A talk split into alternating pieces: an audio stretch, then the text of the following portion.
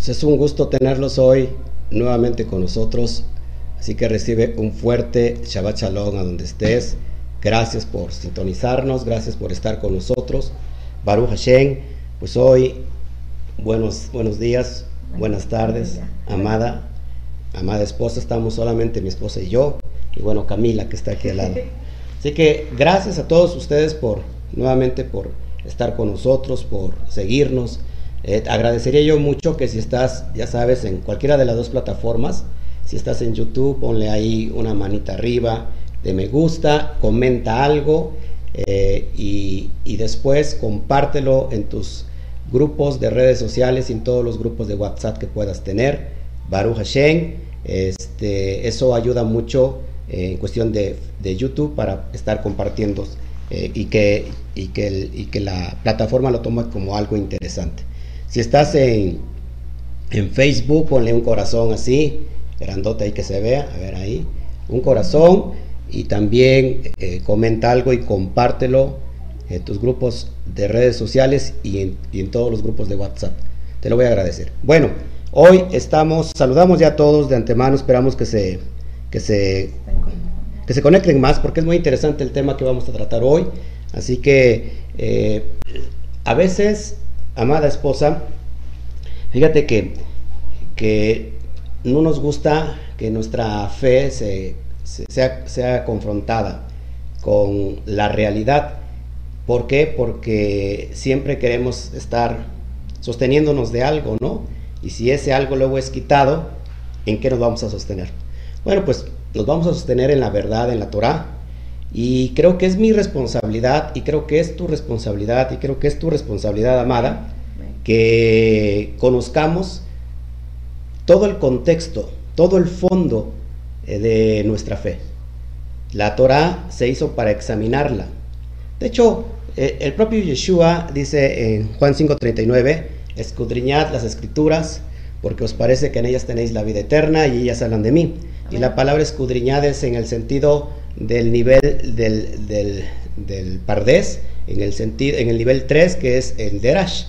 Así que investigar, hay que investigar bien todas estas cuestiones y saber Amados hermanos, ¿qué es lo que estamos creyendo? Así que gracias a todos. Eh, nuevamente reitero, al último los saludo porque si no, no termino. Gracias por a aquellos que nos están viendo. Baruch Hashem por eso. Y bueno, estamos conectados aquí. A todos, a todos. Gracias, gracias de antemano. Compartan, compartan por aquí, por allá. Porque hoy nos vamos a meter a esta dimensión. Recuerda que es muy importante entender estos conceptos porque estamos estudiando el libro de Juan, el libro de Johanan desde su perspectiva, desde los lentes en que escribe el autor, desde esa perspectiva estamos, vamos a estudiar el libro y por supuesto que como el libro está escrito para entenderse del remes, del derash al sot, entonces es bajo esas eh, lupas, esos lentes, como lo estamos estudiando. Quizás nadie lo haya estudiado así, no porque no lo sepan, no sé, porque eh, hay muy poco material sobre estos temas en cuestión de la Brit Hadashah y sobre todo el libro de Juan, así que bajo esa perspectiva nos vamos a meter, no es una perspectiva religiosa, esto no es para religiosos de antemano, este, respeto todas las opiniones, respeto todas las cosmovisiones de, de, de todos ustedes, pero simplemente nosotros vamos a estudiarlo desde esa perspectiva. Así que el libro de Juan nos convoca eh, fielmente a seguir estudiando como debe de ser, lógico, y ir eh, analizando eh, códigos o conceptos o términos, por ejemplo, como el Hijo de Dios. Y queda muy, muy, muy marcado, que ahorita lo vamos a, nos vamos a meter de lleno, que si ¿sí, me escucho bien.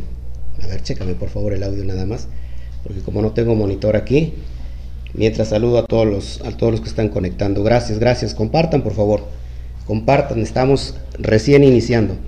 Estamos recién iniciando y Baruch Hashem, saludo a todos, a todos, los saludo en Facebook, aunque usted no me salude, eh, pero aquí estamos, aquí estamos dispuestos a, a poder aportar un granito de arena, si es posible, en cuestión de estos temas tan fascinantes. El problema está que eh, la brija Dasha eh, se tiene que estudiar bajo los lentes de su origen y el origen es el Tanaj. Y lógico, el Tanaj, eh, estudiarlo bajo su origen que es la Torah. Y el, el, lenguaje de la Torah es muy diferente al lenguaje que hemos estado estudiando durante estos tiempos. estamos bajo o fuera de la, del concepto hebreo.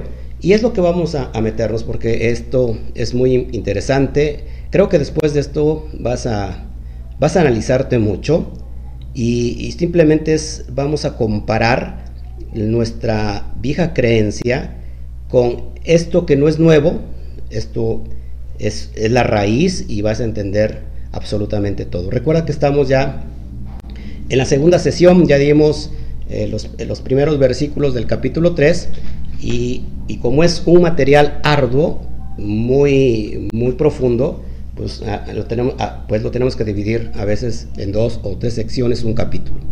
Repito, importante que, que, que puedas estudiar con nosotros el seminario de Romanos en el nivel SOT, porque estoy tocando temas que normalmente no toco eh, en, eh, abiertamente. O sea, no lo transmito abiertamente, no porque tenga yo algo que esconder, sino porque a veces no hay vasijas disponibles para poder aceptar eh, ajá, esta, esta, reflexión de luz. Y cuando no hay esas vasijas disponibles, pues a veces nos vemos muy limitados, porque entonces se perdería mucha luz. Por eso, esto que, que vamos a ver, creo que los que estudiaron eh, el miércoles pasado, la, primer, el primer, la primera entrega, la introducción a Romanos, solamente vamos en el capítulo 1, versículo 1. creo que esto esto es lo que estudiaron conmigo, toda esa gente que estudió conmigo el miércoles en el seminario lo va a entender eh, más ampliamente. Así que por eso es que no te puedes quedar atrás. Ok, vamos a meternos de lleno y, y vamos al verso, capítulo 3, verso 16, porque habíamos estudiado hasta el 15. Ok, bueno, ¿qué te parece si hacemos una oración, una tefilá? Padre, te doy toda la gloria a ti, toda la honra, toda la alabanza. Gracias por permitirnos, Padre, ser portadores de esta, reflex este, reflexión eh, que vamos a dar eh, por, esta, por esta luz que, que, está viniendo a través de nuestras vidas, papá, y que, cuyo propósito es simplemente pasar, proyectar esta misma luz que estamos recibiendo. Gracias, Padre, porque estás equipándonos, estás preparándonos para nuevas dimensiones, el propósito de eh, de, de, encontrar tu palabra es elevar nuestra alma constantemente y creo que lo estamos logrando, papá. Eh, gracias, gracias por todo lo que nos das, gracias por entregarnos este día, es un día elevado donde nosotros podemos acercarnos y hacer un yihud contigo. Padre, gracias te damos a ti toda la gloria. Gracias, Padre, por hacer el ejad con todos tus hijos alrededor de todo el mundo y usa nuestra vida, papá, para que hoy podamos ser ese código de luz que, que está escondido en la Torah, llamado Or Aganus, y que hoy, Padre, si tú lo permites, será abierto para poder recibir del otro lado. Te damos toda la gloria a ti y gracias por nuestro Rabbi Yeshua, nuestro Mashiach. Amén, amén y amén. Bueno, ahora sí. Este capítulo creo que es un código 3.16 de Juan, todo el mundo se lo sabe porque tanto amó Dios al mundo que dio a su Hijo unigénito para que todo aquel que en él cree no se pierda, mas tenga vida eterna. Todo mundo creo que es el primer versículo que se, que se aprende uno, ¿no? De memoria. Bueno, recuerda que estoy estudiándolo desde el Codex Sinaiticus. Bajo este código antiguo, eh, no estoy estudiando sobre Reina Valera, estamos estudiándolo sobre el Codex Sinaítico pido perdón por todos los, los, gritos que se van a oír, los, eh, los sonidos de clapson, de, de vendedores. Eh, pues sí, vivimos en pleno centro de la ciudad y no estamos transmitiendo desde la Keilah, sino estamos en casa, pero el precio de vivir en pleno centro pues se paga muy, muy alto porque no hay, no hay paz, no hay shalom. Pero trataremos de, de ser fieles en lo que nos corresponde a nosotros. Bueno, así que todo mundo conoce porque tanto amó Dios al mundo que dio a su Hijo unigénito para que todo aquel que en él cree no se pierda, mas tenga vida eterna. Y bueno, eh, vamos a analizar un poquito eh, la cuestión de lo que es ser hijo de Dios, eh, hijo de sí, hijo de Dios en hebreo, Ben Elohim o Bar Elohim en arameo, para que podamos entender estos conceptos que creo que están muy lejos desde nuestra perspectiva, desde la óptica que nosotros hemos estado estudiando normalmente la Biblia.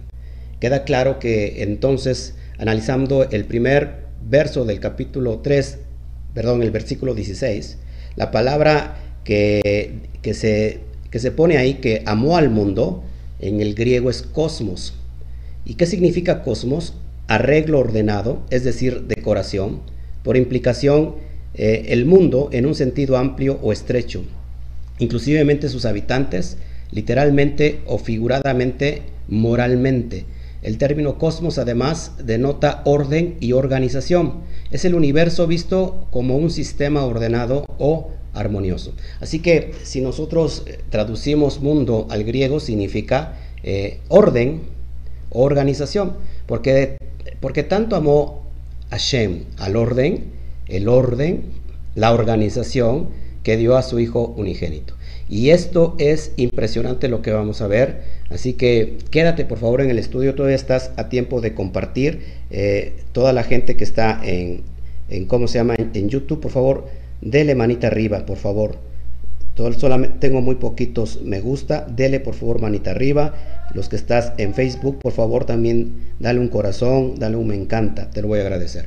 Entonces seguimos analizando. Me gusta que la gente sea estudiosa, me gusta que la gente demande sabiduría porque creo que estamos en el tiempo, en la era, en una nueva era donde eh, es la era del maestro, la era donde Hashem se está manifestando su mayor luz, a mayor potencia en esta dimensión, así que eh, está muy muy cerca que se disipen las tinieblas en esta dimensión eh, a través del mundo. Así que la esperanza sigue ahí. Ánimo, vamos a seguir adelante. Verso 17. Dice, porque Hashem, porque Dios no envió al Hijo al mundo para condenar al mundo, sino para que el mundo sea salvo por él. Y bueno, Normalmente eh, cuando alguien acepta a Jesús como su único y suficiente Salvador, pues dice yo ya estoy del otro lado, yo ya estoy salvo para el tiempo venidero, pero en realidad no significa nada de eso. Y ahorita vamos a meter en esa, en esa dimensión. Verso 18. El que en él cree, o sea, en el Hijo, en el enviado, no es condenado. El que no cree ya ha sido condenado porque no ha creído en el Shem, en el nombre del unigénito Hijo de Elohim. Así que vamos a, ir quitando todas estas, ¿cómo se puede decir, amada? Todas estas escamas. Eh, vamos como que a desmenuzar todo esto, porque recuerda, número uno, el texto que estamos leyendo está en un sentido, ¿te acuerdas? En un sentido no. bueno, bueno, unas partes. está, está, escrito pues. en un sentido de mashal, ah, de parábola. Entonces vamos a... No está, no está escrito de una forma para que se entienda ah. de manera literal. Así que mucha gente, al mirar el texto inmediato del el libro de Juan, estos textos que te acabo de leer y que son clave, que creo que son la parte eh, principal, la columna de, esta charla de hoy, de este estudio de hoy, entonces lo quiere traducir de manera literal. No está para traducirse o interpretarse de manera literal, sino que está escrito en sentido figurado. ¿Queda claro? Sentido figurado es un mashal y cuando hay un mashal hay un ninshal. ¿Qué significa mashal? Prácticamente parábola. Significa también proverbio significa también una analogía, una historia. Entonces, este sentido figurado no es algo literal, sino es para darle sentido común a lo que el autor quiere, eh, quiere referirse, quiere, quiere proyectar. Así que es desde esa perspectiva, porque cuando nosotros leemos el Hijo de Dios es Yeshua, Ben Elohim es Yeshua, estamos creyendo algo literal. ¿Sí? Es que es hijo biológico del bendito sea. Que no hay otro padre, sino que él es hijo directo. Y vamos a ver cómo nos estamos haciendo daño con, con esa interpretación errónea, porque repito, no es para interpretarse en sentido literal, porque no está escrito en forma literal, sino está escrito en sentido figurado. ¿Todos aquí? Amén. Bueno, entonces vamos a, entender esto. Para poder interpretar qué significa el concepto hijo de Dios, porque eso es bien importante si no entendemos qué es qué significa el concepto, el código hijo de Dios, no lo vamos a entender. Eh, al menos no lo hemos comprendido desde la perspectiva hebrea. Acuérdate que aunque el libro está escrito en griego, su raíz es el hebreo porque su autor es un judío, un judío del primer siglo que sabe mucho de, la Torah, de los códigos, de la de la, de la gematría, de la profundidad del Sot, y es en ese sentido que lo tenemos que entender, ¿ok? Para que tú me puedas seguir el hilo y estés conmigo siguiéndome en este, en, este estudio, que si eres nuevo y acabas de entrar, tienes que mirar, estudiar desde el logos descodificado, después viene el reino de los cielos y después viene la introducción al libro de Yohanan, el libro de los secretos, para que puedas entender en qué sentido estamos nosotros hablando. ¿Ok? Vamos a ver qué significa entonces el concepto hijo de Dios. Dentro del paganismo, el concepto hijo de Dios era aplicado para alguien a quien se consideraba divino. Es decir, cuando en el, ojo aquí, estoy hablando que desde la perspectiva pagana, desde la cosmovisión y los lentes del paganismo, este concepto hijo de Dios era exclusivamente aplicado para alguien que se consideraba divino. Ojo aquí. En culturas antiguas como Egipto, Asiria y Babilonia, el mismo rey era considerado alguien de origen divino. Es decir, por ejemplo, Faraón era considerado Dios. Entonces tenemos que, ver que estas, cosmovisiones que te voy a empezar a dar son completamente paganas. Avancemos. Para la perspectiva helenista griega, hijo de Dios era designado para aquellos que poseían poderes místicos, como los magos y los taumaturgos. ¿Qué es un taumaturgo? Pues alguien que, un milagrero, alguien que opera milagros. Como por ejemplo tenemos el caso que ya ha hablado de, mucho de, él, Apolonio de Tiana, un filósofo griego, era un mago, un, taumaturgo, y que hay mucha similitud con, la historia del, Jesús no histórico, el, eh, el Jesús grecorromano. Entonces, vamos a ir después, eh, bueno, yo ya he hablado sobre esto, no me voy a detener sobre, en esto, pero para la perspectiva griega helenista, ese era un hijo de Dios, es decir, alguien que era divino, netamente divino. Eso es para la perspectiva pagana, repito. Muchas veces nosotros hemos visto el concepto hijo de Dios desde esa perspectiva. ¿Por qué? Porque fuimos mal enseñados. En la mitología griega, acá te vas a sorprender, por ejemplo, Hércules, que en griego es Heracles, él es el hijo directo del dios Júpiter. Júpiter, Zeus Peter, es decir, padre de, de los dioses, que se ha traducido como Zeus. Bueno, Hércules o Heracles es el cruce sexual entre un dios y una mujer humana. Esta mujer es llamada Agmena. ¿Te suena la historia? Muy parecida a la que nos han contado, ¿no? una relación sexual entre un dios y una mujer. Y, este, y Hércules ojo, es considerado como hijo de Zeus, es decir, hijo de Dios, y es completamente divino, o bien sería un semidios. ¿Estás viendo? ¿Estás viendo por dónde me quiero ir? ¿Estás entendiendo por dónde te quiero llevar? Muchas veces nosotros hemos visto al mismo Yeshua o nos han enseñado que Jesús es exactamente lo mismo, ¿no? Que Jesús no tiene un padre biológico, sino que tiene un padre que es el Padre, el Padre divino, el Dios, el Dios de Israel, y que, y que bueno, entonces Él es, por eso es un hijo de Dios. Y vamos, estamos, recuerda que estamos estudiando desde la perspectiva hebrea. Vamos rápido a Romanos, porque es interesante, el libro de Romanos me encanta.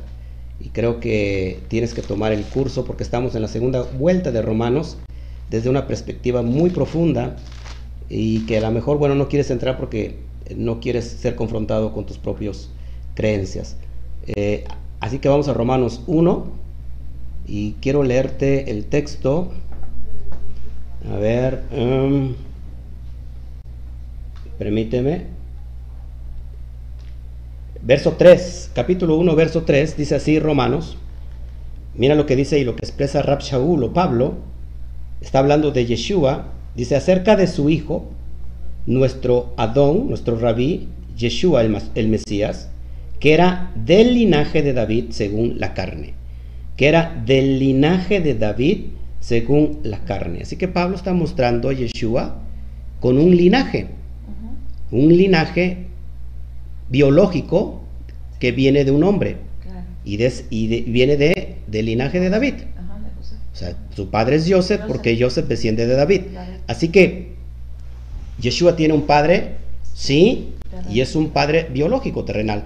Entonces, ¿por qué se le conoce como hijo de Dios? Bueno, por lo que te voy a enseñar, porque hemos estado mal aplicando el concepto. Hijo de Dios lo estamos viendo o lo habíamos visto eh, bajo la enseñanza de los lentes paganos y se nos había enseñado pues, que Dios es un, que Jesús, perdón, es, es hijo de Dios directamente y por lo cual es, este es el mismo Dios. Así que esto es, esto es algo, eh, creo que va eh, en contra de la perspectiva de lo que el autor quiere enseñar. Seguimos. Entonces, dentro de la cultura romana, ojo aquí también esto es muy importante, estos términos, este término de hijo de Dios se aplicaba a sus emperadores, con el título de Divi Filius, Divi Filius, que significa hijo de Dios, o hijo divino en latín, Divi Filius. Y, tristemente nosotros hemos encerrado el concepto de Yeshua eh, bajo los lentes paganos, amados hermanos. Así que es tiempo de, estar, eh, ¿cómo se puede decir? Haciendo una introspección y, ser completamente, se me olvida la palabra aquí, la palabra que quiero aplicar, honestos para saber si lo que hemos aprendido está bajo los lentes de la Biblia, del concepto bíblico, del concepto de la, de la palabra del Eterno, y si es eso, tenemos que cambiar, porque lo que te estoy mostrando es, es una realidad. Eh, no me creas tampoco a mí, investigalo por tu propia parte, pero creo que la historia no se puede borrar porque está escrita. Así que el que no conoce la historia está condenado a repetirla. Y fíjate, esto es bien importante, porque después de la muerte del emperador Julio César, esto sucede cerca del 42 antes de, de, la era común, fue deificado, es decir, considerado como un dios. O sea, Julio César, el emperador, fue, eh, después de su muerte, lo, lo catalogaron como un dios. Entonces su hijo adoptivo, que fue Octavio, fue declarado como hijo de Dios. ¿Por qué? Pues que era hijo de Julio César. Eh, y, lo, y estaba considerado bajo un estatus divino. Esto quedó grabado en la moneda que el mismo Octavio mandó acuñar, como una campaña de su, de su, de su gubernatura. Y esto sucede 40 años antes del Yeshua histórica, de histórico, perdón, donde decía la leyenda Divi Filius. Y esto es una realidad, lo puedes tú investigar y, fíjate, esto es lo que hemos estado creyendo eh, bajo la perspectiva pagana, viendo un concepto hijo de Dios que no tiene nada que ver en absoluto con la Torah. Estamos viendo eh, que hay eh, una diferencia abismal entre lo que significa una cosa y lo que significa otra cosa. estamos viendo entonces que desde el concepto pagano hijo de Dios es todo esto que te acabo de enseñar. Hijo de Dios es alguien que se considera Dios, es alguien que tiene, tiene un linaje que, que le corresponde a un Dios, y se metió entre una mujer, entre el cruce de una mujer humana y un dios, y nace un semidios con características divinas. Esto es lo que lo ve desde la perspectiva eh, pagana. Ahora, no, para meternos al concepto real, tengo que, antes que mostrarte lo que está por fuera para poder entender todo lo demás. Entonces, para la perspectiva bíblica, ¿qué significará hijo de Dios? Esto es lo que lo vamos nosotros a analizar hoy en esta bendita mañana de Shabbat. Así que comparte, comparte, por favor. Ahora, déjame decirte que, déjame decirte que este, que no significa que tú cambies tu forma de pensar. Eh, si tú quieres seguir creyendo en esa cosmovisión, pues es muy tu derecho a creer lo que tú quieras. Simplemente yo soy responsable de mostrarte qué es lo que está detrás de, de, las creencias de Occidente, ¿no? Porque eso fue lo que llegó a Occidente. Y que si nosotros, y si tú eres amante de la Biblia, del texto bíblico, en realidad no tendrías que estarte molestando ni enojando. ¿Por qué? Porque se te está abriendo el panorama para que puedas entender cuál es su contexto. Después del estudio, tú tomarás tu propia decisión. Simplemente mi responsabilidad es mostrarte tal cual como, como es el concepto, cómo es el contexto, perdón. Ya dependerá de tu propia responsabilidad. Así que yo respeto de todos modos lo que tú piensas. Seguimos. Entonces vamos a ver desde la perspectiva bíblica o de la Torah qué significa un ser un hijo de Dios. Esto es un código. Fíjense, la Torah dice que Adán es considerado como hijo de Dios. En Génesis 1, 26 al 27 viene la clave perfecta, que este es un código muy elevado y que nos hace referencia que también todos los que descienden de Adán son Ben Elohim o Benei Elohim. Y, y Génesis 1.26 dice, hagamos al hombre, vamos rápido a, leerlo, vamos para allá. Es un estudio largo, así que pido su paciencia para poder explicar este texto. 1.26, me tengo que acostumbrar otra vez a estar sin gente. Es muy difícil predicar sin gente. Pero bueno, dice así, entonces dijo Hashem, hagamos al hombre a nuestra imagen conforme a nuestra semejanza y Señor en los peces del mar, en las aguas de los cielos, en las bestias, en toda la tierra y en todo animal que se arrastra sobre la tierra. Y creó Hashem al hombre a su imagen, a imagen de Elohim, lo creó, varón y hembra lo creó. Así que el contexto en, en la Torah, Adán es hijo de Dios, hijo de Elohim o Ben Elohim. ¿Está aquí? Es lo que dice la Torah. Sigamos avanzando. Ahora la pregunta que, viene, porque no solamente Adán es Ben Elohim, no solamente Adán eh, carga el título de Ben Elohim, sino hay muchas cuestiones también más para entender que es un Ben Elohim y van a entender después de esto. Bueno, aquí lo pongo.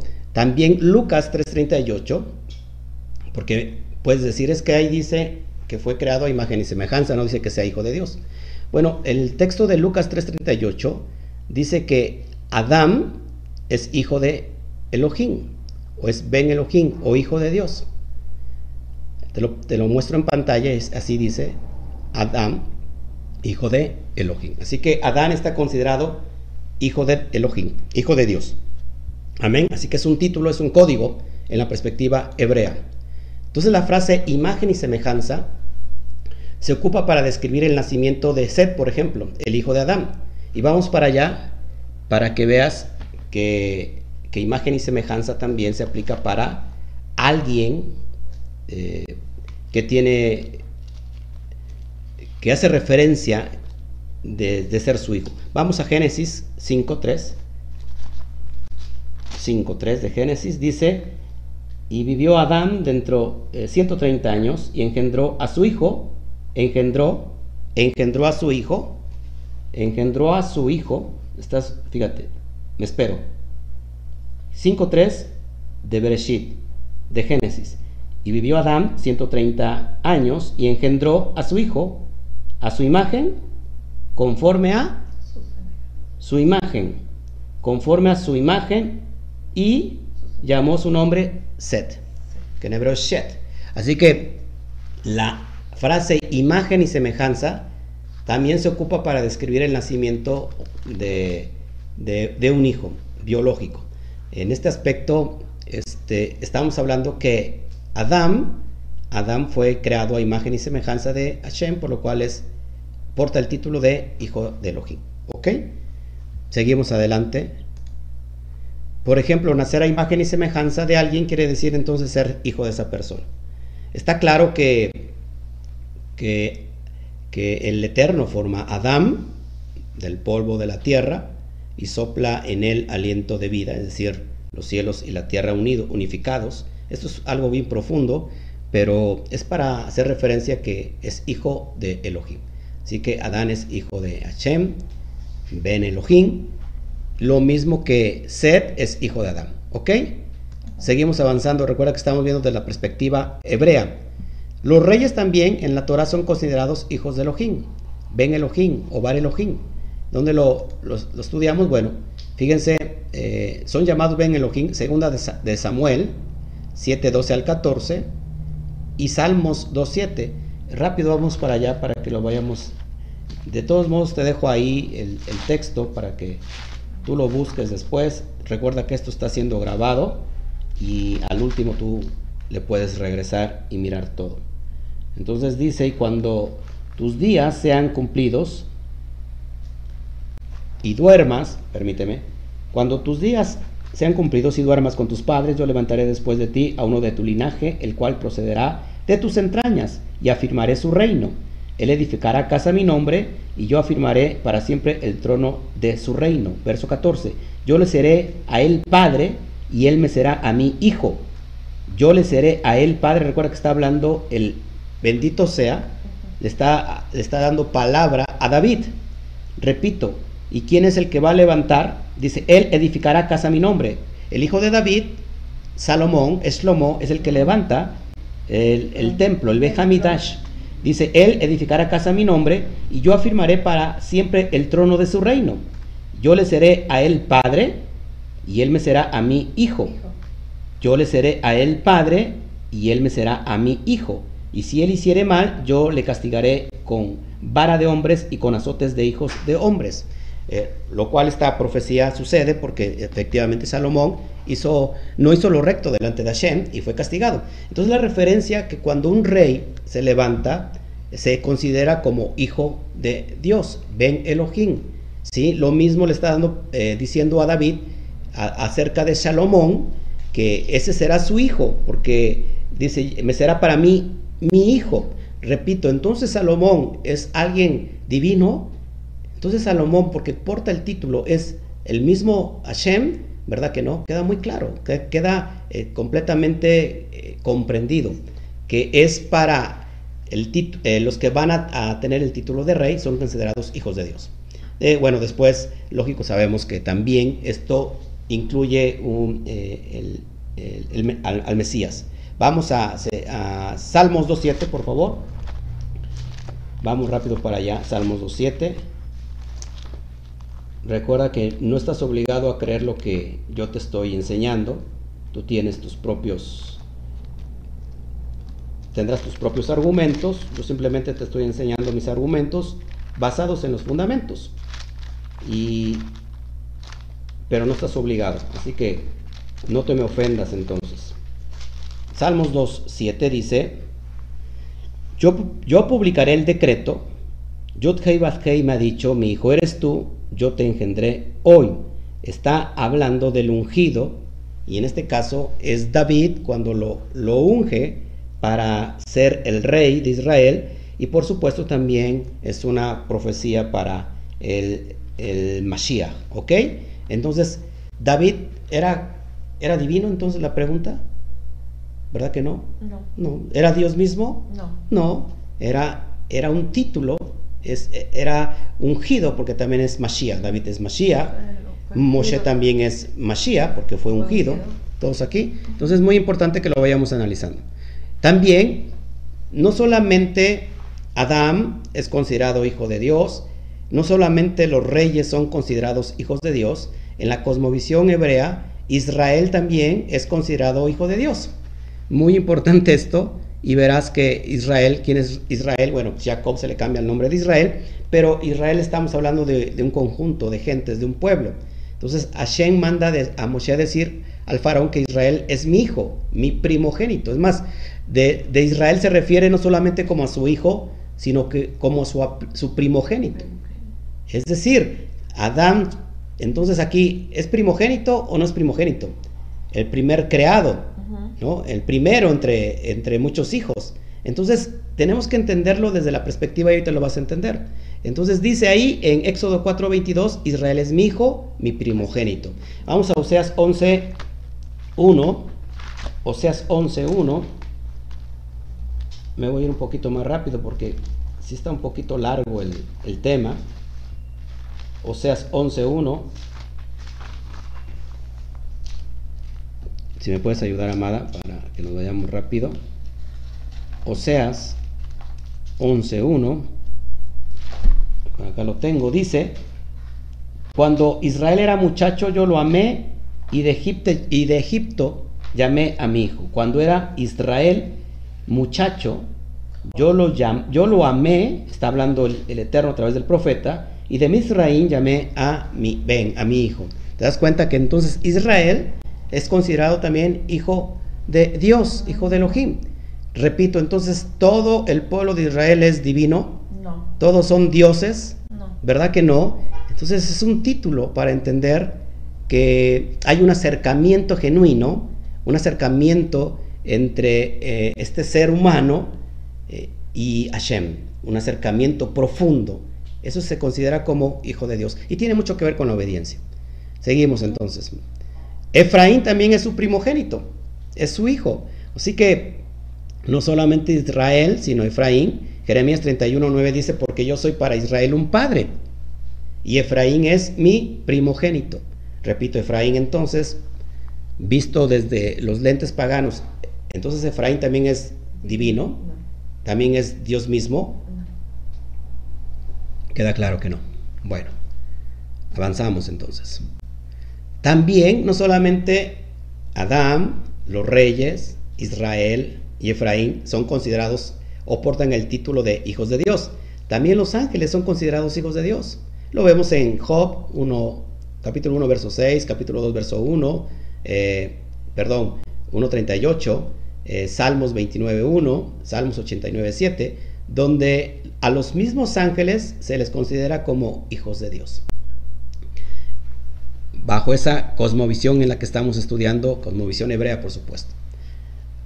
¿Qué más? ¿Qué más son considerados hijos de Dios? Los jueces de Israel son llamados hijos de Dios. Esto es impresionante porque a veces cuando estudiamos a profundidad pues nos damos cuenta que, que lejos estábamos de la realidad. Salmo 82.6 dice, yo dije, vosotros sois dioses, vosotros sois jueces. En hebreo es Elohim. Elohim se traduce como jueces. Vosotros sois jueces y todos vosotros hijos del Altísimo. Eso es lo que dice Salmos 82.6. Así que los jueces de Israel también son considerados hijos de Dios, hijos del Altísimo.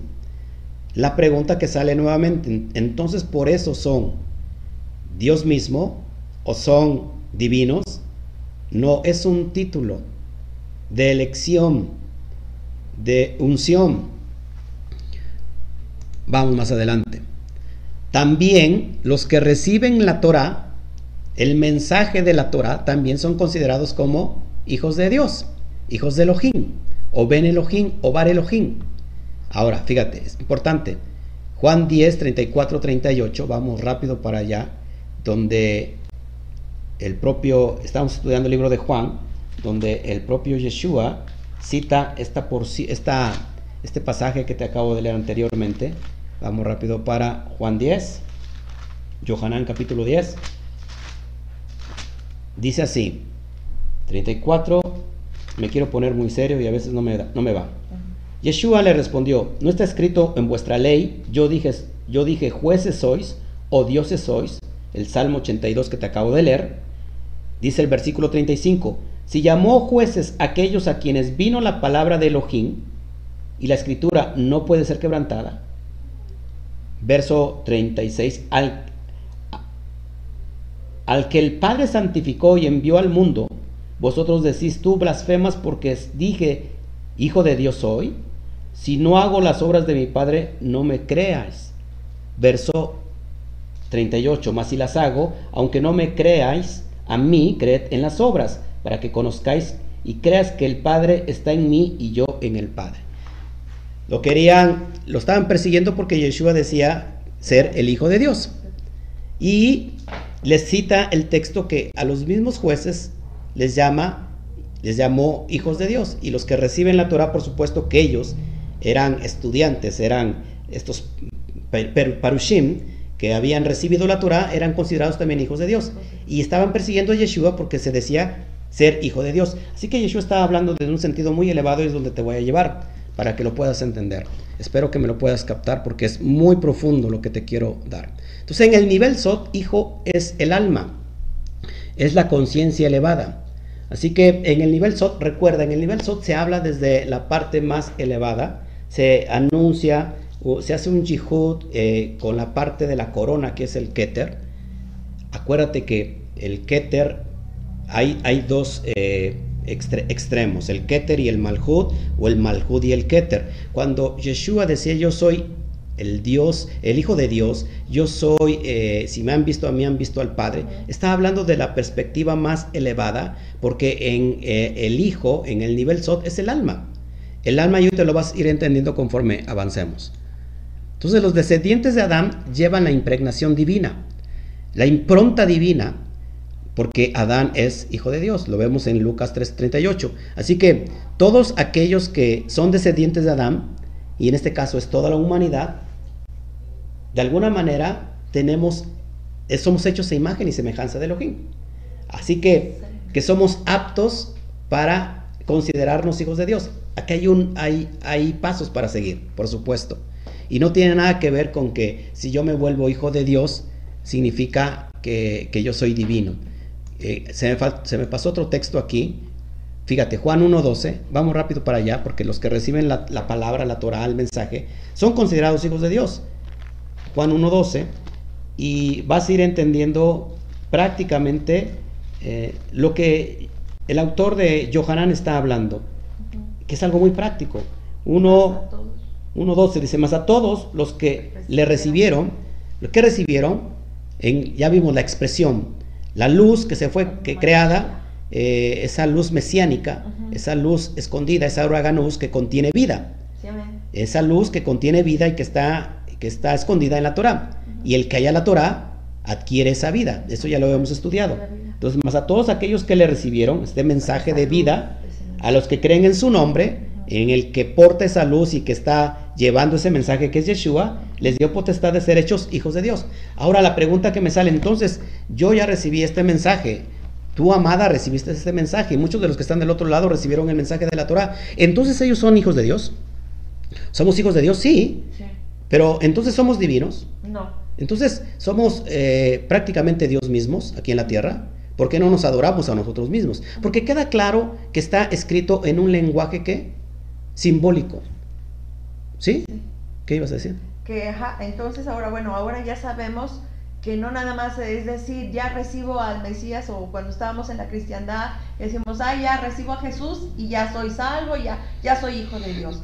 Pero no, o sea, ahora entendemos que sí, recibimos al Mashiach, pero no al, al, hombre, sino lo que él representa, sino, ¿por qué? Porque estamos obedeciendo lo que él estableció.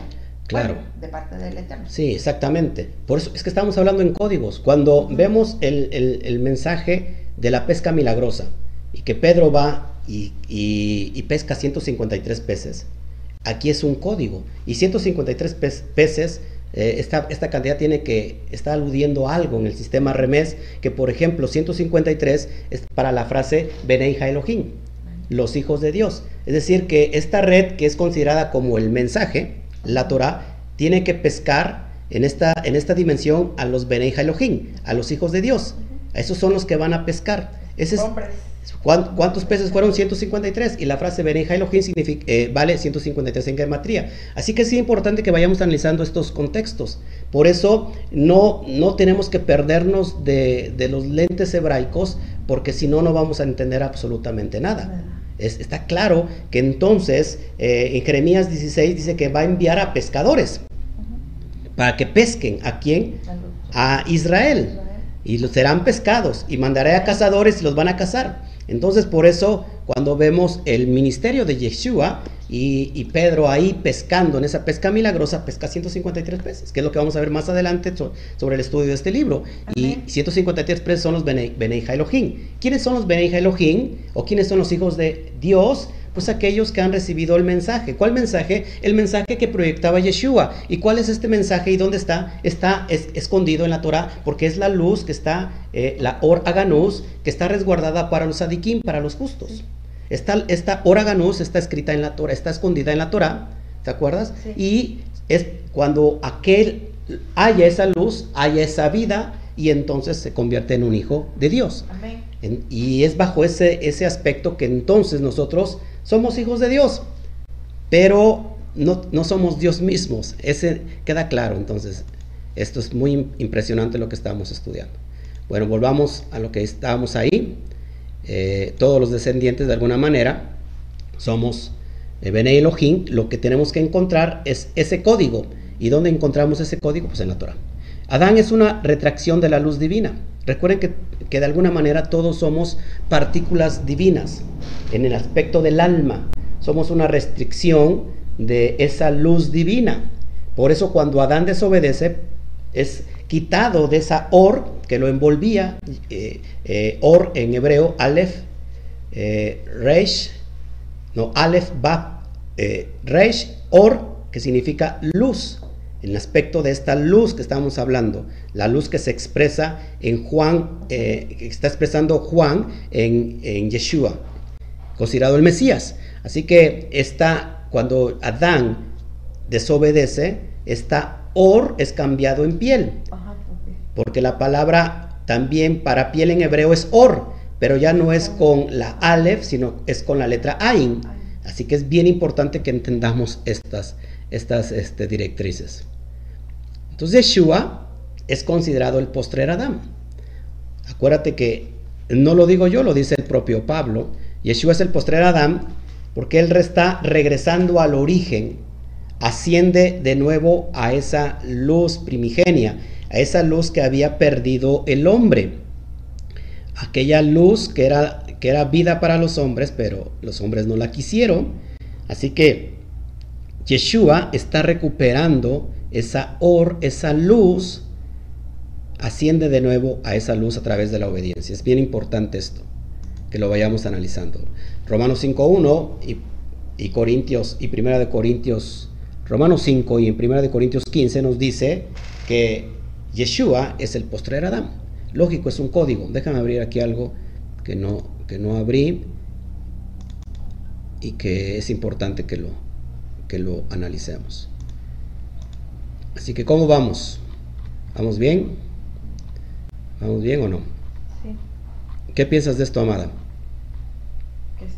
pues, está muy impactante, interesante, pero este, que sí, que es si no lo has estudiado desde un principio, toda la introducción, pues te vas a quedar así como en la misma. Exactamente. O, peor. Aunque creo que si, lo, si lo estás viendo por primera vez, creo que lo estoy haciendo muy, muy claro, eh, muy entendible, lo más entendible que se pueda, porque son conceptos muy profundos que se necesitan de mucho estudio. Fíjate, para entender un poquito el concepto hijo de Dios, en la mística hebrea, cuando hablo de mística, mucha gente se espanta. ¿Y qué es mística? Bueno, es la interpretación del Sot, el nivel elevado donde está lo oculto, donde está eh, lo secreto. Eh, Deuteronomio 29, 29 dice que las cosas secretas y ocultas le pertenecen a Shem. Malas reveladas son para nosotros y para nuestros hijos. Así que la Torah está llena de mística. Así que la mística hebrea, la relación del padre con el hijo no es entendida dentro de un contexto jerárquico, es decir, eh, como como una generación, como algo biológico, sino en realidad es que es una, es, un, es una Dalet, es una puerta abierta para que todos nosotros como seres humanos podamos ascender a ese nivel elevado de la conciencia en el cual podemos experimentar ese fuerte vínculo con, con el Eterno. Por ejemplo, en mi caso, yo cuando era pequeño siempre me sentí especial. Y lo estoy diciendo en el, en el, buen sentido de la palabra, no quiero que se me malinterprete. No sé por qué me sentía especial, no era ni, ego, ni egoico, ni nada lo que tú quieras. En realidad era totalmente lo opuesto, era retraído. Tenía como que muchos, ¿cómo es la palabra? Cuando, cuando te sientes con un espíritu de inferioridad, tenía, tenía yo muchos... Conflictos. Muchos... Eh eh, ¿De sí, identidad? sí, conflictos de identidad, o sea, te- te- tenía muchas cuestiones negativas, pero sentía que era algo especial para el Eterno, porque estuve a punto de morir tres veces y, y las tres veces era para que hubiera yo muerto, era introvertido y, y esas tres veces eh, el Eterno me, me salvó, o sea, quedé en esta, en esta dimensión por un propósito y yo sabía que era, que era, era especial para el Eterno. Es más, en la ya en la universidad yo no podía hablar en público, porque, ¿te acuerdas, Amada? Que leía y empezaba a tartamudear, literalmente porque me ponía muy nervioso, yo no servía para hablar en público. Eh, pero me sentía especial y no entendía por qué. ¿Hasta cuándo entendí que por qué era tan especial? Y hablo en el sentido de que todos somos especiales. Sí. Lo que pasa que muchos no vamos al origen. No encontramos nuestra identidad. No encontramos nuestra identidad. No encontramos esa luz que nos, que nos alumbre y que nos diga, por eso tú eres especial. Es, es- es esa raíz de dónde venimos, ¿no? Esa raíz de donde venimos es, Por eso ahora estamos por eso se dice regresamos. exactamente. La raíz. Regresamos a Es esta raíz. Y, judía. ¿y, dónde, ¿Y dónde la encontramos? En la Torah. Porque en la Torah, precisamente esa es la luz, ese reflector, el, el reflector de esa luz que nos impregna y entonces crea un fuerte vínculo con Hashem. Amén. Y entonces, por eso me sentía yo especial. ¿Estás conmigo? Y ahora entonces yo mismo me considero ser un hijo de Dios. En esa dimensión. Por eso es una puerta que está abierta. Porque ahora lo hemos entendido y sabemos de, de dónde descendemos, ¿no? Pero antes lo decíamos nada más por decir y porque así lo sabemos. Ay, soy hijo de Dios. Todos somos hijos de Dios y todo. Pero no sabíamos en realidad la profundidad, lo importante y la gran responsabilidad. Claro, entonces cuando nosotros realmente a través de la conciencia elevada experimentamos este fuerte vínculo, esta impronta con el bendito sea, ya he explicado lo que es impronta, esa conexión que en hebreo es de Bekut, es esa unión profunda, así como Adán lo tuvo en el principio. Eh, esto, Adán tenía esta conexión divina previo a comer lo que conocemos hoy como el árbol del conocimiento del bien y del mal. Así que también cuando vemos la narrativa del hijo pródigo, que él vuelve, que él retorna, hace teshuva, está descubriendo este mismo proceso, está ascendiendo nuevamente a la casa del Padre, en la cual estuvo muy lejos. Es la, es la, la, la conexión del alma nuevamente a Hashem. El hijo pródigo es el alma exiliada que se fue y que no conoce su raíz o, o se, se olvidó de la herencia, perdió la herencia y que tiene y que más tarde esa sustancia divina dentro de- del alma le hace reflexionar y decir, tengo que regresar a la casa de mi padre y volver a conectarme con él porque yo pertenezco, porque soy hijo de Dios. ¿entiendes? Esa alma que está retornando. Entonces, todo hijo pródigo que, em- que emprende el camino a casa se va a encontrar con el padre. Amén. Y el padre siempre lo estuvo esperando al hijo en su retorno. Entonces, esto es bien importante. Eh, el hijo pródigo, ¿qué pasa con esa alma que regresa? Paulatinamente, su condición de pródigo lo, va a dejar para después abrazar este estado profundo y conocerse así en la conciencia de hijo. ¿Estás conmigo? De- en este momento, de ahí en ese momento se va a considerar, se va a, a dirigir a Shen como su padre. Y entonces podrá llegar a conocerse realmente ¿Quién es? quién es a través del padre. ¿Estás conmigo? Sí. Ahora tenemos esa impronta nosotros, tenemos ese yihud, esa unidad, esa trenza, ese debekut, esa, esa, esa unión fuerte que, se, que nos convertimos en uno y nos consideramos hijos de Dios porque consideramos al Padre Celestial, el Ein Sof, como nuestro Padre. Eso es impresionante. Eh, esto se le conoce como la filiación sagrada. Tú y yo y toda la, la, humanidad tiene filiación sagrada. Antes decíamos, porque de tal manera amó Dios al mundo, que ha dado su Hijo unigénito para que todo aquel que en él crea no se pierda, mas tenga vida eterna. ¿Y cuál mundo, a qué mundo se refería? Y decimos, bueno, porque decía mundo porque Israel estaba disperso entre las naciones. Pero en realidad solamente ama a Israel. Eh, y en realidad ahora nos equivocamos y, y es que Israel es un estado, es un estado del alma. Israel en realidad representa toda la humanidad. Y, el, y toda la humanidad es Israel. Tiene la oportunidad. Nada más que no lo ha descubierto. Sí. ¿Cuándo lo descubre? Cuando hace retorno, cuando hace teshuvah. Sí. Y entonces ahí se da la filiación sagrada. Baruch Hashem, porque hoy estamos bajo esa filiación. Amén. Me encanta, me encanta estudiar así este, estos temas que son importantes. Entonces Adán es el hijo pródigo que malgastó la herencia y Mashiach simboliza la acción del regreso, la elevación a la casa del Padre. Por eso es muy importante esto, que, que Adán es el hijo pródigo, pero cuando reacciona, cuando vuelve así, cuando vuelve en sí, entonces es el Mashiach. Este Mashiach que va a cumplir el propósito simplemente de recuperar lo que se perdió, hacer ese tikkun, hacer ese arreglo, esa rectificación por lo que el primer Adán perdió. Queda muy claro. Entonces, vamos a entender ahora entonces por qué Juan dice que es unigénito. Y unigénito se puede traducir como único. Y en este aspecto Juan está poniendo algo muy claro. Unigénito eh, no es que sea único hijo, no es que Yeshua en este contexto místico sea el único hijo, porque si nos damos cuenta, te he enseñado durante toda la Torah que hay muchos hijos para el Eterno, inclusive millones porque se multiplica a todos aquellos que han recibido la Torah, son hijos de Dios. Así que, que es un hijo unigénito se puede entender como único, ¿no? Como que no hay más. Pero si vamos al texto de, de, de Génesis 22, 2, ahí dice, cuando en la narrativa donde el Eterno le dice a Abraham, lleva a tu hijo a esa montaña que te voy a enseñar para que lo entregues como un corbán, como un sacrificio al, a tu hijo único, Único. al que amas. Ahora, ¿esto es cierto? Es Abraham tenía únicamente a su hijo Is Isaac, No. porque su primogénito era Ismael. Ajá. O sea, el primogénito de Abraham Era era Ismael. Ismael, porque primero nace Ismael Sí, sí, sí. y después nace Isaac. Ahora, entonces la Torah está mintiendo. ¿O qué quiere decir entonces con su hijo único?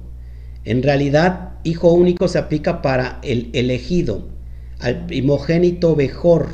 Primogénito mejor es aquel hijo que no importa si nació primero o que, o que es, el, es mucho de entre varios hermanos, pero es el elegido, es el ungido, el especial para un propósito, es el hijo, el, el primogénito mejor. Porque esto se, repite constantemente en la Torah, fíjate. Único, unigénito es alguien elegido. Eh, tenemos el caso, por ejemplo, de Jacob y Esaf. Esaf era el primogénito, pero Jacob fue el elegido, ¿se acuerdas? Y los casos se repiten, por ejemplo, con Reubén y Joseph. Ujú. Reubén, el primogénito, primogénito. pero ¿a quién se le da primogenitura? A Joseph. Porque no importa, o sea, en muchos casos sí el primogénito es eh, el primogénito directo, es el elegido, pero en otros casos no, no importa que nace primero, eh, siendo el primogénito, no significa que sea el elegido, sino tam- eh, vemos también en Manasés y Efraín. Manasés, Efra- Manasés nace primero, es el primogénito, y sin embargo Efraín recibe la primogenitura. Es decir, re- recibe el único, mi único hijo significa el elegido para tal propósito, el primogénito mejor. Está entendiendo prácticamente que entonces que Yeshua es un, es un unigénito, es decir, un elegido para llevar a cabo el propósito señalado en la Torah y en los profetas. Esto es impresionante. Me llama mucho la atención que hay un evangelio que, que no está dentro del canon, hay muchos evangelios, pero fíjate el evangelio según Tomás, eh, esto es eh, un texto, el texto copto de Nah Amadi, fíjate lo que dice, me llamó la atención, por eso lo traigo a colación. En el, en el verso 3 dice, dijo Jesús, si aquellos que os guían os dijeren, ved el reino, está en el cielo, entonces las aves del cielo os tomarán la delantera. Y si os dicen, está en el mar o en la mar, entonces los peces os tomarán la delantera. Mas el reino está dentro de vosotros y fuera de vosotros. Cuando lleguéis a conoceros a vosotros mismos, entonces seréis conocidos y caeréis en la cuenta de que sois hijos del Padre, viviente. Pero si no os conocéis a vosotros mismos, estáis sumidos en la pobreza y sois la pobreza misma. Así que por eso traigo a colación este texto, porque recordemos que el propio Yeshua en otros textos dicen, el reino no está aquí ni está allá, el reino está en medio de vosotros. Y a través de conocer el reino que está dentro de nosotros, pues nos damos cuenta de que somos hijos de el Elohim poderoso, del poderoso hijo de, de, Hashem, del Padre Divino. Por eso lo traigo a colación. Es, esto es importante que lo vayamos analizando. Entonces Yeshua desde niño accesa a esta conciencia y del Hijo, la conciencia ven, porque por eso cada relato que vemos eh, en los evangelios, por ejemplo, si lo queremos aplicar en el nivel Sot, en el nivel del alma, amados hermanos, no tiene que ver con ningún personaje de la historia. Todos los personajes que están en esa historia se disuelven y entonces solamente queda un personaje. Y este personaje es el alma, en, referencia, en referencia al alma. Por eso Yeshua, que es un código, accesa a la condición de hijo, a la condición Ben. Eh, Yeshua como hijo del mandamiento hace su bar mitzvah. ¿Qué significa bar mitzvah?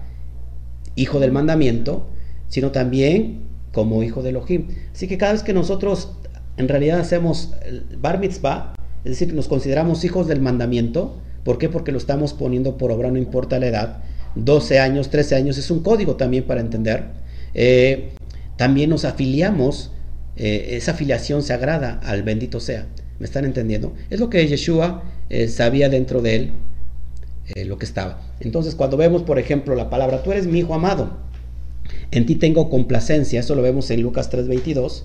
Eh, entendemos que mucha gente también ve literal esto y dice, ese es el Hijo amado, en ti tengo mi complacencia. Eh, queda claro que esto también se tiene que entender en el sentido No significa que Yeshua no sea el elegido, por supuesto, pero Yeshua está, está interpretando o está haciendo manifiesta lo que está escondido, que es el alma. El alma que regresa al Padre. Fíjate, en ese, en ese pasaje que te estoy mostrando es cuando Yeshua es sumergido en las aguas. Es en, eh, en, la, en la, Biblia, este, ¿cómo se llama? Cristiana dice, hace su bautizo. ¿Qué, ¿Qué, es el bautismo? ¿Qué es el bautismo? Es la inmersión. ¿En dónde? ¿En dónde te sumerges? En el agua. ¿Qué es el agua? ¿Qué representa el agua en el texto de la Torah? En el código de la Torah, en las perlas de la Torah, el agua representa la, la misma Torah. Así que en realidad el bautizo entre cada uno de para cada uno de nosotros, literalmente, no solamente es hacer el, baño ritual de purificación, sino es realmente sumergirnos al texto de la Torah. Cuando yo me sumerjo a esta palabra, lo pongo aquí, cuando yo me sumerjo a esta palabra, que, que en esta palabra hay vida, en realidad estoy haciendo mi inmersión. Y entonces los cielos se abren eso es, una conciencia elevada. Los cielos se abren y entonces hay una voz que dice, tú eres mi hijo amado en cual tengo complacencia. Esto es impresionante entenderlo así, en ese sentido. Entonces, amados, el proceso de elevación constante de la conciencia es lo que se conoce como el hijo amado, el proceso de elevación constante de la conciencia. Cuando me sumerjo directamente en las aguas de la Torah, de la palabra, esa, esa palabra se hace vida en mí, me moja literalmente, entonces se abren los cielos. Los cielos abiertos se abrieron y descendió una paloma, descendió el, el Ruach Kodesh en forma de paloma y se oyó una voz del Padre que decía, este es mi Hijo amado, en cual tengo, en cual tengo complacencia. Es la impronta mm, divina, es la filiación divina. Es, donde se hace la conexión del Padre. Y hoy te lo vas a entender por lo que te voy a decir. Eso es bien importante. Entonces el Espíritu mismo da testimonio a nuestro espíritu de que somos hijos de Dios, lo dice Romanos 8:16.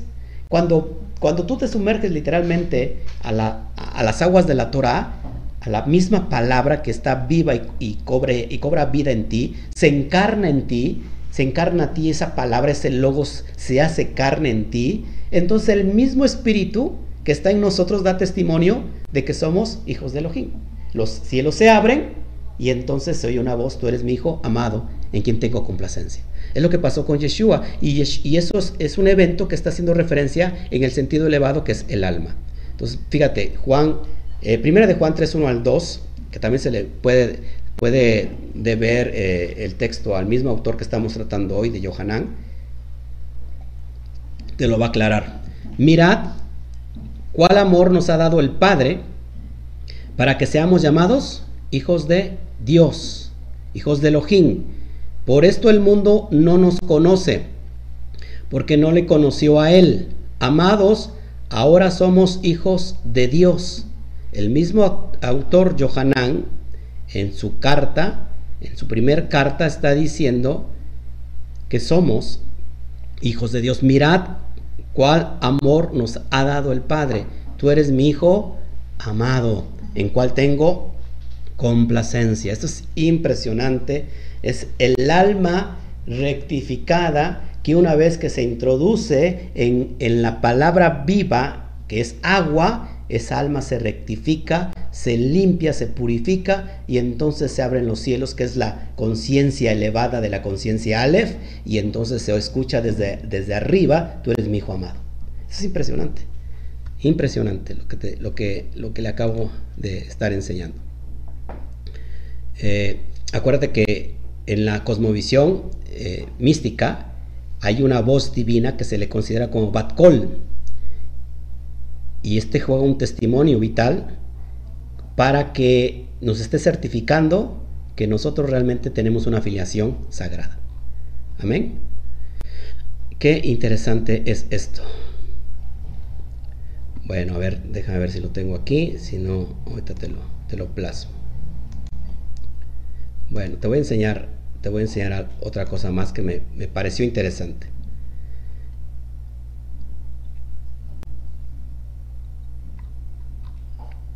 ok, entonces fíjense, el concepto hijo de Dios y los receptores de los que han recibido este mensaje, que este mensaje en realidad entrena al alma para que pueda ascender hacia esta luz divina, para hacer ese debekut. ¿Me está entendiendo? Entonces, padre e hijo es tener una relación, es decir, el hijo es el que, el que es receptor de la palabra. Por eso Pablo se refiere, fíjense, a Yeshua como primogénito entre muchos hermanos. Pablo se refiere a Yeshua como primogénito entre muchos hermanos. Entonces, estos receptores del mensaje del Hijo serán hijos también. Juan 14, 20 dice, conoceréis que yo estoy en mi Padre y vosotros en mí y yo en vosotros. ¿Te das cuenta? Así que, amados hermanos, cuando nosotros entendemos esto, podemos ascender al Padre hasta unirnos directamente a Él, como, como propósito final, la unión al Padre mismo. Esto se le conoce como Debekut, esta unión. Por eso Yeshua, hablando desde la, de la esfera más alta y elevada de conciencia, donde no se habla en tercera persona, sino se habla en primera persona, Yeshua decía en Juan 10:30, yo y el Padre, uno somos. Yo mismo puedo decir ahora, yo y el Padre, uno somos. Estoy conectado directamente con el Padre y yo y el Padre somos uno. Es más, y puedo decir, si, has si me has visto a mí, has visto al Padre. Amén. Pero para una cosmovisión que no entiende el lenguaje, es una blasfemia. Es una blasfemia, porque te, si te estás comparando con Jesús mismo, te estás comparando con Dios mismo, tú quién eres. Lo mismo que le pasó a Yeshua, porque no entendían su mensaje. Exactamente. Estamos hablando desde esta conciencia Aleph, que nos permite eh, permearnos directamente con la esencia divina y decir yo y el Padre, uno somos. Amén. Es impresionante. ay, ay, ay. Así que cuando Yeshua llegó a conocer que él era hijo de Dios bajo esta condición que te estoy enseñando, ya tenía la certeza dentro de sí que él mismo moraba bajo la presencia divina. Es impresionante. Ay, ay, ay, es bueno, es impresionante, ¿no? Al último voy a dejar las, las palabras, los comentarios. ¿Qué, qué, tal te estás te pareciendo todo esto? Ya se me está trabando la lengua, la lengua la traba. ¿Qué te parece, amada esposa, este concepto? Ya y el Padre uno somos. Puedes entender ahora el mensaje de Yeshua, por supuesto. ¿Por qué? Porque estamos comprendiendo desde qué punto de referencia está hablando Él. No está diciendo yo soy Dios mismo. No, yo soy eh, alguien divino como se consideraba en el, en el, paganismo. No, está diciendo que está hablando desde la conciencia Ale porque, porque se ha unida de la conciencia Bet, la conciencia que tiene que ver con dos.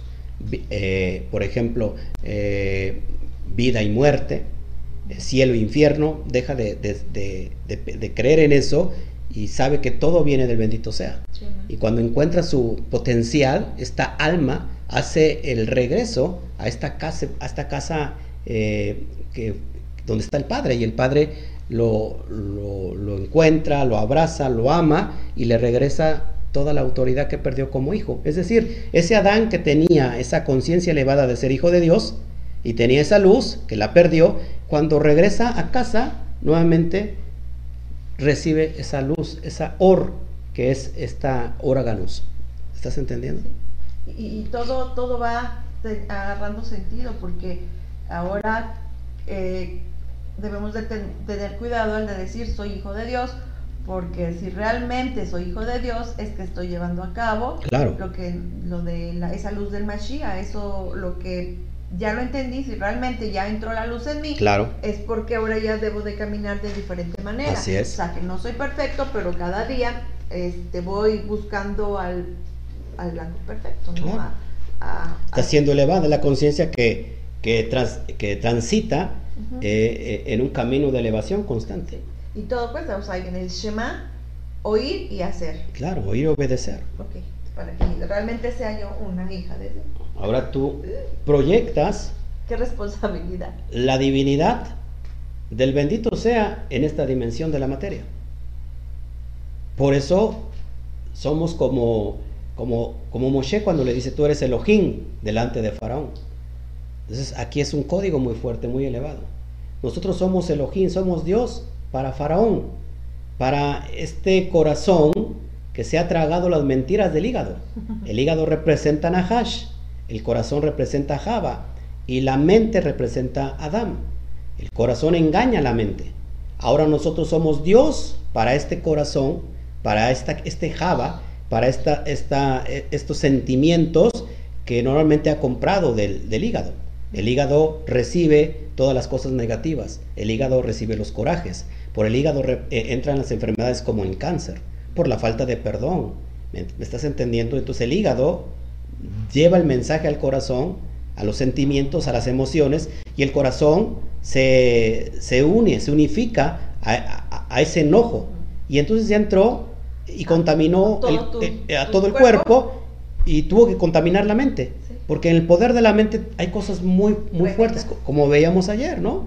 Entonces, eh, cuando realmente nosotros somos Dios delante de Faraón, es decir que ahora la mente del Mashiach que está aquí, es decir, el Adam primordial, ahora es el que va a llevar las riendas y no se va, no va a comprar eh, lo que Java, su mujer, le, quiso vender, ¿me entiendes? Ahora él es el que determina y domina y no sé, y entonces se va todo lo que veíamos ayer, el programa de ayer, esta, esta palabra que, esta enfermedad, esta opresión, ¿cómo se llama? Esta ansiedad, ¿me entiendes? que, está de moda y más ahorita eh, viendo lo que es el, el COVID, mucha gente, el encierro le provoca ansiedad y la ansiedad viene a, traer falta de, respiración y entonces la persona aunque no esté enferma eh, dice pues tengo todos los síntomas y, es, y en realidad tiene todos los síntomas, síntomas y el proceso es enfermarse. ¿Por qué? Te engaña. Porque te engaña el, el, el hígado, te engañó, el corazón engañó al corazón, el corazón convence a la mente y entonces tú te creas una atmósfera todo tu cuerpo de enfermedad y todo tu cuerpo se enferma. aunque tengas una, un resfrío como antes, antes Claro. del 2019, Claro. teníamos un síntoma de dolor de cabeza, bueno, pues ya sabemos que es un resfrío, pero ahora tu mente empieza y si tú lo dejas, te lo, lo compras, pues lógico que te va a dar. Estábamos viendo ayer, por ejemplo, el testimonio de un rabino que sufrió eh, Ansiedad. ansiedad. y que estaba según enfermo de, ¿cómo se, se dice? Esta parte de aquí. De tener hipoteir, hipoteir, de la ¿Qué pasó? hipotiroidismo, como que se cortó, ¿Se cortó? algo así. No, estamos en vivo, ¿no? Sí, de momento como que se me cortó aquí. Ok, bueno, Ujú. eh, Hipotiroidismo, no, no se dice así, sí, ¿sí? sí, De la tiroides. sí. de- Te- tenía problemas de la tiroides, venía esa ansiedad, si se está cortando. Espero que no se me corte. Se corta, se corta. lo estamos- Ok, seguimos, perfecto. Bueno, es- entonces ayer hablábamos sobre Lo que escuchábamos de un que rabino escuchamos con un rabino que tenía problemas de la tiroides. tenía problemas de la tiroides porque tu- tenía una hermana cercana que, que pasó por el proceso y creo que le dio cáncer y él se apanicó y, y le, y le dio esta enfermedad, ansiedad, le dio mucha ansiedad y, y- y en realidad eh, era un, Porque sí se sentía mal. porque se sentía mal, o sea, tenía los síntomas también y tenía temor a que le diera cáncer. Que supuestamente sí fue el doctor. ¿no? Y fue al doctor y el, y el doctor le, le dijo que efectivamente estaba mal de la tiroides o le recetó, Sí. le recetó Medicamento. medicamento, tal. Y el, y el rabino lo tomó por tres meses, dice, y que de- como se empezó a sentir excelentemente bien, se fue todo síntoma y dejó de tomar el medicamento, pero sufrió ansiedad, de hecho tiene un libro. Pero después de que emigró a otro país y, y como que volvió a sentir esos síntomas y fue a hacerse un análisis y Para que le dieran, continuar el medicamento. para que continuara el medicamento y, y el, y el médico le dijo, tu tiroides es como un Ferrari. Y entonces él se molestó y dijo, ¿cómo que un Ferrari? Pues mira, aquí tengo los, los ¿cómo se llaman? Los estudios que me hicieron allá en mi país. Y, y que los lee el doctor y dice, pues efectivamente tú nunca estuviste enfermo de la tiroides. Entonces, ¿cómo no? Si hasta tomé medicina, pues si esta medicina era, se me olvida la palabra, o sea, que, que en realidad no era nada, sino que esa, esa medicina le sirvió que Como un aliciente para hacer. como un aliciente y cambió la forma de pensar. Dice lo que, lo que pasó con esa medicina, que no te tomaste absolutamente nada, sino que en realidad cambió tu manera de pensar de una manera negativa a una manera positiva. Y entonces eso es lo que, fíjense, lo que él resalta de cómo la mente tiene ese gran poder. Así que nosotros tenemos que tener esa, esa mente. Por eso Pablo decía, tenemos la mente del Mashiach, ¿ok? Bueno, seguimos, seguimos en vivo, ¿verdad? Sí. Ok, bueno, vamos a terminar, me voy rápido. Dice, pero la, la condenación es esta, que la luz ha venido al mundo y los hombres amaron más a las tinieblas que la luz, porque sus obras eran malas. Y no te me pierdas el siguiente, el siguiente mensaje que vamos a hablar de Ein Sof, del código de la luz. Hasta aquí lo dejo porque pues ya se me está acabando esto. El problema con, con la red no es lo mismo. Y, y Baruch Hashem. Bueno, pues estamos ya literalmente otra vez aquí en vivo. Me va a ver así como robot. Pero bueno, no sé si haya preguntas, Amada, de una vez. Recuerden que vamos a tener una tercera sesión de este capítulo 3 que es... Que sí hay muchos comentarios, pero preguntas.